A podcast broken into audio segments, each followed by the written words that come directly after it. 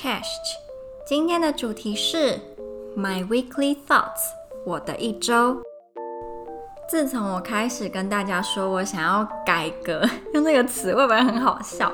我想要改革我的 podcast 之后呢，我的心里就有非常多的 idea，可是不是每一个想法都能够付诸于行，也不是每个我想要做的主题跟系列都能够受到欢迎。那这个时候当然就要去想说，我的计划到底是什么？我是希望能够变得更有名呢，然后因为这样要放弃一些自己真的喜欢做的主题，还是我要以自己喜欢录的故事为主？能不能真的变得更有名就再说。那我发现我最近，我不知道大家有没有注意到，还是其实根本注意不到，可能只有我自己才注意得到吧。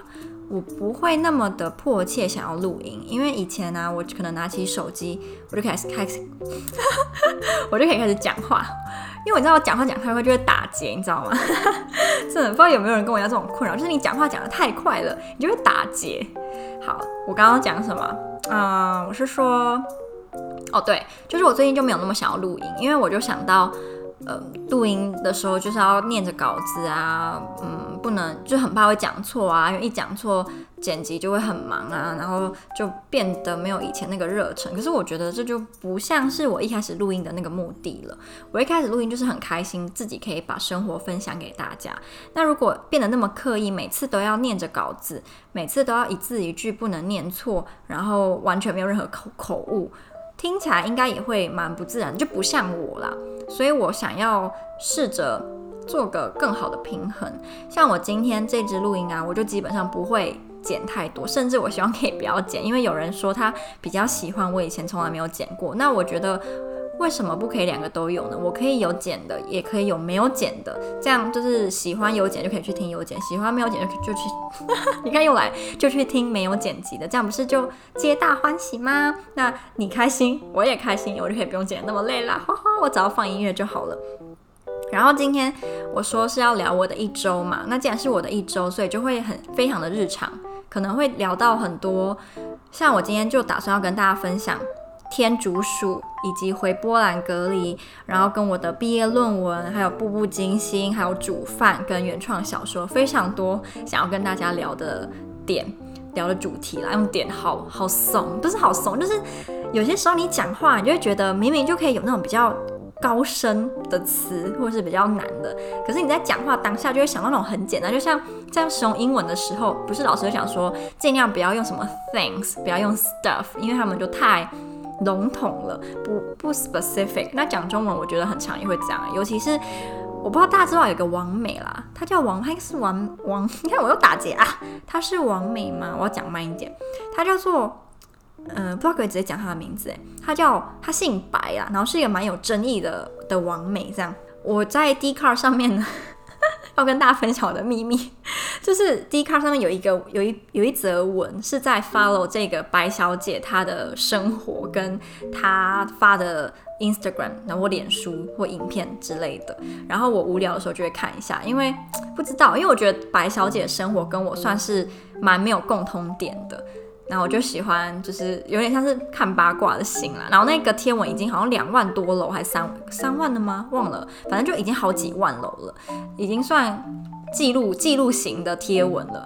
他常被大家骂的一点就是他用的用字遣词都非常的笼统跟重复，比如说煮煮呃煮蛋，他可能说用蛋。或是玩游戏还会说用游戏，或是什么拿钱包会用钱包，就他一直用用这个字，或者是弄。我觉得这有时候也是我的困扰，就讲中文讲太快，就会一直用那些重复的词。但这不是我今天要跟他聊的重点，我只是莫莫名的想到，因为。之前有一个听众跟我说，他觉得我最近的录音比较不会脱离主题，就我比较早一点的，可能一两年前，我会今天本来想要跟大家讨论美国历史，可能最后跑去跟大家讨论穿搭，就会脱离主题。不过会脱离主题，就是因为没有写稿嘛，就是你是真的想讲什么就讲什么，所以会有点天马行空。那今天的录音就有点不知道算不算完全是那样天马行空诶，因为我还是有写一些我想要分享的。呃，点 又来了，又点。但至少我不是写逐字稿，因为我有好几篇最近的 podcast 都是写逐字稿的，那个听起来不知道是不是非常的不自然，因为我自己听啊，就会觉得还蛮顺的，至少不会有一大堆那个就是赘字嘛，但。可能因为这样听起来会很假嘛？因为我之前呢、啊，我不是有跟大家说，我去听那个中国的喜马拉雅他们的 podcast 的网站，那他们那种点阅不是点阅率，就是听收听次数破亿的，几乎讲话都超级的像机器人哦。可是人家就是可以做到破亿啊，所以我相信那种应该是比较迎合大众，就是你会每天想要听，因为。它很制式化，比较不会像我这种，你不知道今天听了又会是什么别的故事，你没有办法预想得到，那我自然就比较不有新的听众。但没关系，因为我现在就是这一支录音就是要做我自己，有没有新的听众那不是我重点。我今天想要跟大家分享的东西真的很多诶。我以前其实对天竺鼠没有什么特别的感情，我不知道，嗯，在台湾天竺鼠是是不是一个热门的宠物？因为在英国，天竺鼠还蛮热门的。他们那个超市卖天竺鼠的食物，或者是什么饲料啊、草木草啊，还是什么垫材，都蛮快就会卖光。因为代表很多人有养嘛。除非你是什么，我不知道，你是天竺鼠癖，你喜欢把自己当成天竺鼠，所以会去采购那些然后自己用。应该不会吧？这几率应该蛮低的吧？那总之，我在台湾的时候，我最喜欢的动物是仓鼠，还有呃，那个叫什么？仓鼠跟猫咪，对对，仓鼠跟猫。我对狗还好，因为我小的时候啊，我是童年有一段时间是在台东，然后我们台东家里的附近有原住民的部落，这样，然后他们养了非常多的狗。我小时候常常被那个狗追，所以我对狗其实有一点惧怕。吉娃娃那种太小是还好，但是如果一直叫，我会觉得很烦很吵，所以我对狗就没有那么大的喜爱。可是我喜欢那种拉布拉多或黄金猎犬，因为我觉得它们很呆，就是我觉得很呆的动物是超可爱的，所以我喜欢呆呆的，我不喜欢看起来太精明的。像我觉得我可能没有很喜欢鸟类，是因为鸟类有那个很精明的脸，你知道吗？我觉得如果你在鸟类面前可能做蠢事，它心里是会知道，怎么不准的那么蠢。可是你知道天竺鼠啊，什么拉布拉多啊，就感觉你怎么做太再怎么蠢，它他们都会觉得你是它的主人，然后它还是很爱你。我不知道这是我的谬论。我会喜欢天竺鼠，是因为我前男友有养天竺鼠，所以我就开始喜欢天竺鼠。我觉得天竺鼠不是每个人都会喜，嗯，这样讲很奇怪，因为每种动物都是不会每个人都喜欢的。应该我自己以前没有喜欢天竺鼠，是我觉得天竺鼠太大只了，因为鼠类。我觉得要小小的才可爱，像仓鼠那样很小，或是黄金鼠。其实我自己以前都觉得黄金鼠有点太大了，像那种布丁鼠、银狐，就是超级小，可能你的手掌的不到一半吧，或是一半，很小只，然后就超萌的。可是天竺鼠可能是仓鼠都不知道五六倍大嘛，然后它们。又会有个体味，因为仓鼠我觉得身上不会有太大味道。我自己小时候养过几只仓鼠，可是我必须说，小时候的我不是一个太好的主人。如果你有听我的原创小说，或多或少可能猜得出来啦。长大之后就比较好一点了。可是天竺鼠那个身上的味道啊，是无论你有没有帮它洗澡，你就算帮它用那种宠物天竺鼠专用的洗身体的，会有一种香味。可是你可能帮它吹个头发。就吹头发，就你帮它吹身体，吹完马上就它的体味又出现，因为现在是公的，没有没有结扎的话，会有更更有那个味道。所以我自己对于味道又是比较敏感，所以我之前得不知道是不是武汉肺炎的时候，味嗅觉丧失，就让我一阵子非常的不习惯，因为我个人是非常介意闻不闻得到，我是借由嗅觉来拓展我的人生，没有，因为我以前跟我前男友在一起的时候啊，我也会很在意味道。就如果今天它闻起来让我觉得有味道，我就会很希望它赶快去洗澡，或者是就是做一点可以消除味道的行为，比如去喷那个什么体香剂。我在台湾的时候没有喷体香剂的习惯，我也。不太会喷香水，因为我会晕香。我不知道大家知道晕香这个概念，就是有些味道是你闻久了会头晕或想吐，那个就是晕香。我曾经买过，我在大学上大学之后买过两支，哎，不对，不是两支，不止，哎，自己买的应该是两支，没错，两支香水。然后这两支都是在有一个网站叫什么一九忘记一九五六一九八八，它就是个数字名称的网站买香水。然后我那时候买的第一支香水好像五六百块，可是是蛮叫什么韵啊？黄韵、紫韵，它的外观是圆形的，是紫色、紫蓝色，然后是蛮排行榜蛮前面，可以算是新手入门的香水。结果我如果喷太重也是会晕香。那我后来买的第二支香水呢，是很有名的，我怕我念错，是叫 John Malone 吗？是吧？我好怕我念错，明明就是英国的牌子。那时候我还有前年吧，我还有去英国那个科芬园的这间香水的店去，就是用装逼好中国，不知道台湾装逼的台湾式用语是什么？不懂，我不知道。你如果你知道，可以跟我讲，装逼用台湾的中文要怎么说呢？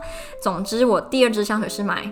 你就把它当成是 Jo Malone 好了，因为我不确定它到底要怎么念，我就买它的香水。是买什么口味？那时候是圣诞节的样子，在我在高雄巨蛋买的，是忘了欸。他那时候有推出情侣香，然后女的跟男的，我是买女生的吧。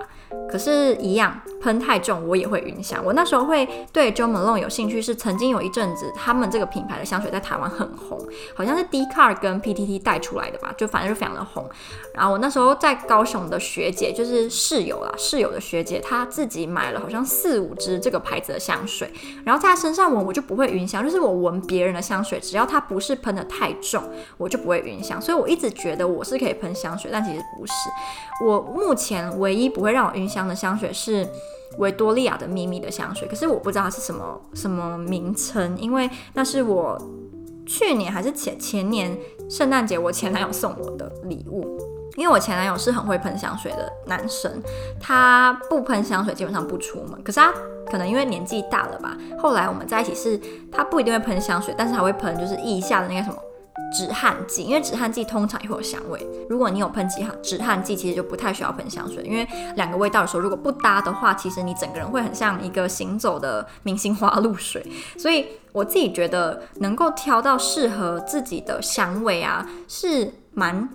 很像一个大人的行为耶，因为不是每个香味都适合每个人。有一些人就是比较适合什么土木调，有些人就是比较适合花果香，有些人就比较适合怎样怎样怎样的。我目前我觉得我还没有找到真的适合我自己的香味，我顶多想想看哦。我最近是这半年，我还蛮喜欢椰子口味的洗洗头发、洗发精跟任何的，只要是椰子口味，我都还蛮爱。可是我觉得椰子口味很容易闻得很很假，就如果它那个化学成分，我不知道它是怎么调的，就会让你觉得那个味道太假了。如果是很天然的椰子香味就，赞赞赞。有一个牌子叫做什么 Herbal Herbal Herbal Therapy。皮吗？好像是英国的牌子，他们就有一个系列是椰子。的。然后我最近会一直就一直疯狂回购这个牌子，然后跟这个香味，因为我觉得它这个香味非常的天然，不会让你觉得很假。诶，我刚刚跟大家讲到就是香味这件事，对不对？嗯，我自己有发现啦，就是比较成熟一点的台湾女生，好像基本上都会喷香水。比如说那种三十几岁，已经小小的事业有成，可能薪水大部分都超过五万块，然后可能是公司的小主管之类，就会打扮得超级的，就是你知道 office lady，然后就会喷一种超级他们适合自己的香水，所以我觉得很还蛮。羡慕跟叫什么崇拜这样子的女性嘛，就觉得她们很独立，然后有自己特定的美。她们不一定会长得什么，每个人都像超级名模，还是每个人都很完美，但是就是有一种成熟知性美。你知道她了解自己，然后她不会隐瞒她自己的缺点，因为她接受全部的自己，就是这样的女生。女人应该已经像女人了。我希望我自己以后也可以变成这样的人，就是我可以接受我自己的缺点，因为我非常讨厌我自己的鼻子。我觉得我的鼻子完全不是我心目中想要的。我有些人不是会很讨厌那种很假、很挺的鼻子嘛？可是其实我还蛮喜欢，就是我喜欢那种非常挺，感觉可以就是把你的把纸戳爆的那种鼻子。可是我当然不是那种鼻子，如果是我就会不会这样，就是这么埋怨自己的鼻子。我的鼻子就是。怎么说呢？比上不足，比下有余，不是最塌，但绝对不是最挺。就是有些人看到可能会觉得难看，但是有些人觉得不会啊，蛮好看的。就是这种无聊的鼻子。所以我一个小小的梦想，就是我以后存够钱，我一定要去隆鼻。就没有办法，没有人可以。阻止我，我就是要去隆鼻，因为我自己的爸妈也没有阻止我。他们对于我想要整形，或是我会不会去整形，他们没有特别的想法。我也不知道哎、可能他们觉得 我真的该整形了吧，所以所以我们就没有什么特别的想法。这样这样也好啦，不然如果你今天想要让自己变美，然后你又要去说服你的家人，其实也蛮累，或者是你要故意去整的自然一点，不要让人家发现。因为我觉得整的就是要给人家发现，整的就是让人觉得说，哇，你真的变得变好漂亮。可是我知道有人会说，如果你整形是希望可以自己把什么从七十分变九十分，那你最好不要去整，因为很多时候。整形可能可以让你从八十分变成八十五，但不会让你从七十变九十，就是不会有那么大幅度的改变。所以虽然我很期待有一天我会去整鼻子，但我或许不能觉得自己就是整完鼻子就就可以跑去当什么女团成员，这也是不太可能了。天竺鼠的部分好像还没聊完，对不对？就是我为什么会喜欢天竺鼠，因为我觉得天竺鼠超级的呆，他们真的很呆。他们的昵称是叫天天，就天竺天天嘛。然后他们在想吃饭的时候，或者是他们听到特定的声音，比如说你每天喂喂他们都是打开冰箱，那他们久了其实听到冰箱打开就会叫。我在我的 Instagram 有 po 天竺鼠在听到特定声音在叫要讨食物的声音，超级的可爱。仓鼠其实也很可爱。但是仓鼠它比较不会撒娇，其实也会，但是因为天竺鼠比较大只，所以它的撒娇是很明显。但是仓鼠的撒娇是你要本人走到它面前，你才可以看到它在跟你撒娇。但天竺鼠它是有能力可以走到你面前，然后让你看到它在撒娇，所以我觉得那个不太一样。就像有些人会觉得大一点的动物比较有可以互动，所以我觉得天竺鼠就是这样，它比较像是大只一点，然后可以互动的仓鼠。我我觉得啦，再加上我真的太对那种呆萌的动物啊，没有什么抵抗力，它真的是太呆了。我记得我有好几次，因为我前一阵子很迷那个中国选秀节目叫《青春有你二》嘛，然后他们的主题曲是那个 Yes OK，然后我曾经有一阵子就是在我天竺鼠面前跳 Yes OK，然后他们两个就会一点就是我在哪里。我发生了什么事情？他在干嘛？他他他在对我们下咒吗？还是他在跳什么邪教？我就是我在他面前就是扭腰摆臀，然后假装我是 Yes OK，就是里面跳舞的女团成员，然后他们两个就会很傻眼。我觉得超好笑，因为那种很精明的动物，你就会觉得他是不是看得懂我在干嘛？然后你就不太敢在他面前耍蠢。我自己啊，但天竺不会，我觉得在他面前怎么耍蠢，怎么都合理。然后要跟大家分享的第二件事情呢，就是。我应该没有意外的话，这个月会回波兰。可是有一件事情让我还蛮不能理解，是我还要去，我也要去解决。就是我收到我们学校国际处阿姨的电子邮件，说我可以回波兰宿舍住，可是我要隔离。但我印象中，波兰政府是说，如果今天你是学生的话，是不用隔离的。对，所以我对于要隔离这件事情，我有点。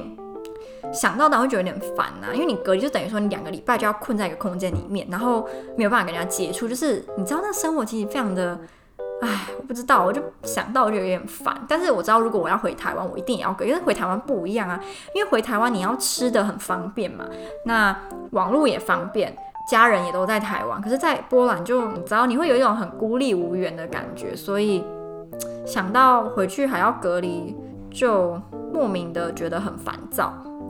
可是我还要问清楚啊，因为像我讲，我记得政府是说不用啊，但为什么学校就那个阿姨说我要隔离呢？就不能理解。反正就是我还要再问，现在想到就觉得很烦，你知道吗？那这个就引到第三件事，就是呢，我的毕业论文，我的毕业论文原本是六月要交，但因为种种原因，我当然没有办法六月交，所以就移到九月。可是我最近就怎么样都定不下心来写论文，我想到我觉得很烦躁，可能因为。写论文是一个需要很专心，然后你要去读很多文章也好，或书也好，要做研究一件事情，所以才会让我觉得特别烦躁吧。哎，论文啊，论文，为什么你一定要存在呢？台湾的大学不用写论文就能毕业，多好啊！哎，那接下来还有跟大家分享什么？哦，想到步步惊心。其实步步惊心这个只是因为我这几天不知道为何突然想要去看步步惊心，为什么？为什么想要看步步惊心啊？我不记得嘞，有一个契机，然后让我想要去看《步步惊心》，结果我是先看它的最后两集，它总共好像三十五集的样子，然后，可是我觉得它最催泪是三十四集，因为我怕我会爆雷，所以我就不讲他在演什么。但是三十四、三十五集，我觉得个人觉得是超级好哭，三十四是我每看必哭，哭到一个不行。可是还蛮好笑，我记得那个丹妮表姐，我很喜欢丹妮表姐，因为我觉得讲话实在太智障。就丹妮表姐，她有有一篇文章是在写对《步步惊心》的感想，她好像不喜欢，因为她说她觉得刘诗诗演得很像严重的忧郁症患者，就是人生没什么目标，就是整天只会搞忧郁，所以她不喜欢《步步惊》。我印象中啦，印象中是这样。可是我个人是非常喜欢《步步惊心》，我觉得刘诗诗演得超级好，而且一开始的时候，我对于吴奇隆没有什么特别好感，因为我觉得他太老了，就是他。不算一个标准的帅哥，他不是丑，但是没有那么的帅，所以他那个时候演《步步惊心》，我其实没有特别期待，我反而觉得《步步惊心》里面的十四阿哥吧，就是林更新演的比较帅，帅超多，而且里面的九阿哥也是我觉得最帅是九阿哥跟十四阿哥，然后最不帅的当然就是什么太子爷，还有那个谁啊，那个谁十三阿哥，可是我觉得十三阿哥他本来就不是跟女主角有爱情关系的，所以他帅不帅其实不太重要，但。刚开始会没有特别喜欢吴奇隆的演的四阿哥，因为他有主角嘛。可是最后反而会认为他演的这个四阿哥这个雍正是有自己的魅力的，就算没有那么的帅，可是他有一种自己的魅力，所以也会让你觉得他是个很迷人、有吸引力的角色。所以到最后我也是还蛮入戏的啦。可是因为我看《步步惊心》已经是好几好几好几年前，那个时候我记得连我阿姨都很喜欢《步步惊心》，可是我。这个礼拜不知道为什么就突然想看，那我就看了前四集吧。一次看了四集其实蛮累，它一集好像四十五分钟左右，我就看蛮累，然后就没有看了。可是我是先看最后一集，最后两集，然后就哭的要死，一直哭，狂哭，然后再跑去看前面四集，那个反差真的很大，因为女主角是从一个。很活泼开朗，就是那种超级固定、制式化的女主角啊，就是一开始很很可爱啊，很外向啊，然后跟一般的古代女子完全不一样，什么很有自己的想法，觉得女生不该服侍男人一生，然后到最后就是忧郁症的患者这样，那个落差就很大。但是我真的还蛮喜欢《步步惊心》，我认为它是穿越我看过的穿越剧里面我最最最最最喜欢的就是《步步惊心》。我没有看过韩国版的，因为我看人家的影评是说。韩国版就是 IU 演的那个《步步惊心》吧，好像是女主角的个人特质弱化了很多吗？还是怎么样？就是她比较像是着重在爱情的部分，可是女主角她个人的刘诗诗演的是她聪明，然后有自己的想法，懂得去争取，或者是懂得什么时候要放手啊之类的，就把她演成是一个鲜活的角色。韩国版的没有演出来。我是在看某一个 YouTube 上面的整理的影片，他是这样讲。可是我没有看过韩国版，所以我不知道。我觉得《步步惊心》就是要刘诗诗演的那一版才最有最有 feel，真的。我觉得那一版就是顶了，没有办法再超越。就像那个《微微笑很倾城》，不是也有好像三个版本还是两个忘记？但是很多人都觉得电视剧版本就是杨洋跟郑爽演的那一部，就是就是他的巅峰，不可能再超越啊！最近。台湾的偶像剧《王子变青蛙》是青蛙变王子啊，就是我们小时候，如果你跟我年纪差不多，就是我们很小，可能还没读幼稚园或是一二年级的，非常火红的台湾偶像剧，明道演的。我一直都不觉得明道很帅，但是他演了很多霸道霸道总裁的角色，然后都还蛮红的，所以我就相信，嗯，他还是很有魅力的。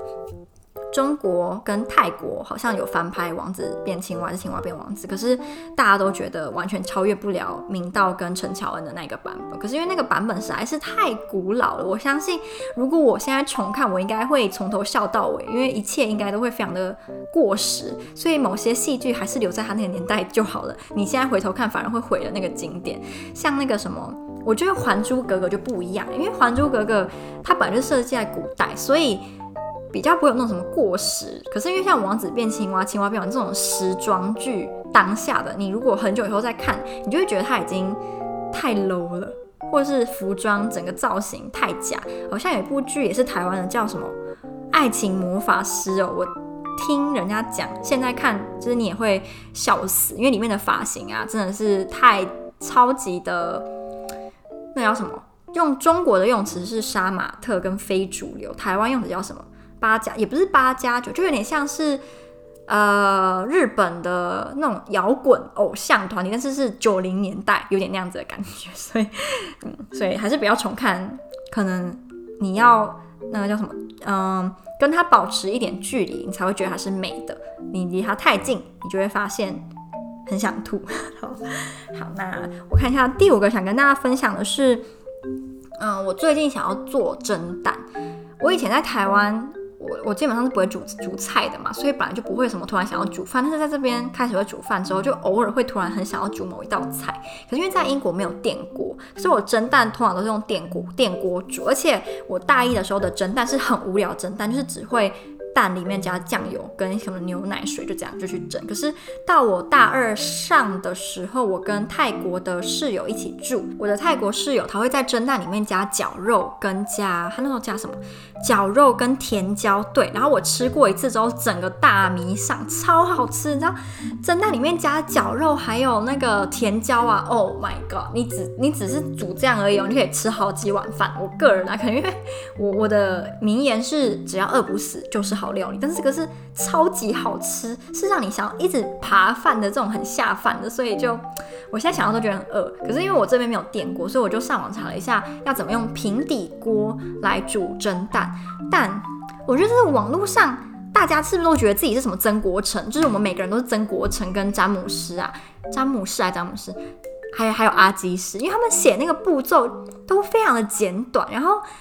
唉，有点像有一张图片，一张梗图是什么？一一开始是画一只马的骨架，结果二三四整个大跳跃到第四张变成像什么国画还是什么，就超美。就我觉得我每次看网络上的食谱都那种感觉，为什么不可以写清楚一点呢？尤其是他如果标题写说什么超级简单留学生必会食谱，还是什么短短十五分钟即即能完成超简单五步骤食谱，然后每次你都看觉得。那到底是火要开小火、中火还是大火？然后你的酱油到底要加几匙？那这个什么，哎，要不要把盖子盖起来？我觉得这些都是一般刚学料理的人会想要知道的点，但是很多食谱都不会写，所以我看了都会有点火大。你为什么不能写清楚一点？如果你不写清楚，你就不要标榜自己是给新手厨师、新手厨娘看的食谱嘛。因为我的问题就是。我有找的，我找到大部分的蒸蛋食谱用平底锅煮，都是说你就是煮一般的蒸蛋，或者是上面加香菇的。但我的问题是，如果我要在这个蒸蛋里面加甜椒跟肉，它也是一模一样的方法嘛？因为我找到，如果蒸蛋里面要加香菇的话，你要香菇放在最上面，然后可能煮个十分钟再放。可是我就不知道，如果今天是煮肉跟甜椒。也是那样吗？所以我就会有那个疑惑。那我可能只能自己做实验了，自己做实验，然后可能写个食谱造福大家。如果有人真的想知道的话，因为在台湾有电锅，你根本就不需要烦恼这些啊。最后一个想跟大家分享，其实我这一个礼拜在想，就是我的原创小说的部分。因为我不知道有没有人注意到，上个礼拜并没有原原创小说，因为上礼拜发太多录音了，上礼拜积了很多，且那个时候是一定得发的，反正就是因为一些。关系一定得发，我没有办法累积，所以就变成上礼拜录音太多，我就觉得如果礼拜天再发个原创小说，会把大家洗版洗到爆，我就不想发。加上上礼拜没什么灵感，这礼拜应该就会继续发了。所以，因为我现在的打算是，呃，礼拜四、礼拜五、礼拜六、礼拜日会是我发录音集中的时段，因为这个时间，据我在 Instagram 上面的调查，是最多人。会听录音，然后他们都是晚上九点多之后，基本上，所以我会想要集中在这个时间内发。那我那个新的系列有关白俄罗斯跟波兰新闻，我目前打算就是在礼拜六的时候发，然后礼拜六晚上九点之后发，这样可能比较可以让多一点的听众有机会早一点听到。然后也会比较愿意去收听。那其他的部分，我就还在思考当中，因为我想要做我自己想做的。以前或许不是或许，以前真的是有想过，假设做得好，说不定真的能够用这个来赚钱。但我现在认为，如果今天我录的音都是我自己不想听、我自己不喜欢的，那我怎么可能还去要求别人会喜欢或会想听呢？所以我希望我可以录我自己喜欢。我自己也会想要去听的录音，而不是为了想要迎合大众，然后去录一些我事后完全不想听的录音。有些那种只要是很被，也不是说被逼啦，就是很不自然跟为录而录，对，应该说为录而录的录音。就没有那个意义了。我个人，因为我当初是以一个真的很喜欢跟大家分享我的日常生活跟上课学的东西，才在录 Podcast。但如果我现在变成想到录音就不开心，想要录音就觉得很烦，那我干嘛还录？就放弃就好了。反正你如果不喜欢做这件事情，就没有必要就是逼自己去做嘛。对，那是我目前的想法啦。那好像就只能就只有这些想要跟大家分享了，因为也半大概半个小时也讲够久了。希望大家会喜欢，而且我我想要在这个这个 podcast 这一则里面加很多我自己喜欢那种很可爱的那个背景音乐，然后我想要走一种可爱清新少女，虽然我已经很不少女，但是就是这种清新可爱的一周生活，类似日常记录。因为我的标题是小小女孩的波兰暴走生活嘛，我是讲生活生活，所以当然要以生活类的为主嘛。那我是一个。很多时候主意很多，但不一定最后都会实现的人，所以大家你就不是大家你就是什么奇怪的文法，大家就抱持着这个可能是这个系列最后一支录音的心来听，不要太认真，也不能说不要太认真，就是开心开心就好。对，我觉得开心是最重要。我希望我的录音是让大家听了会开心，然后觉得我们真的是朋友。你在听我抱怨，或是听我。炫耀，我也没有在炫耀什么，就是你知道，我们像我们就是像朋友这样子的相处，我觉得是我会最舒服。我也希望大家可以感受到我的这个，我的这颗心，我的这颗这颗心。好啦，那如果你喜欢的话，欢迎把我的录音分享给你的亲朋好友。真的在 Instagram 上面，即使只是这样子的现实动态的分享，对我的帮助都很大。你也可以来追踪我的 Instagram。Little Girls Life in Poland。那我要先讲哦，我很喜欢在 IG 上面就是发一些微博，哎，就是没有什么特别的，嗯，就是。有些人的 IG 会非常明确的全部都在分享某一类的东西，然后全部都有一个特定的风格，但我没有，我就是想分享就什么，我想分享什么就分享什么，我是没有规则、没有规矩、没有规定、没有框架的，就先这样讲。因为有些人就是比较喜欢追踪那种 Instagram 很整齐，然后很固，就是很有自己风格，很我也有自己的风格啊。你难道你要说我没风格？我有啊，我的风格就是。没有，不是啊，我的风格就是比较多元，比较 diverse 一点。对，好，就这样啦。我的 Instagram 是 Little Girls Life in Poland。那我们下支 Podcast 再见喽，拜拜。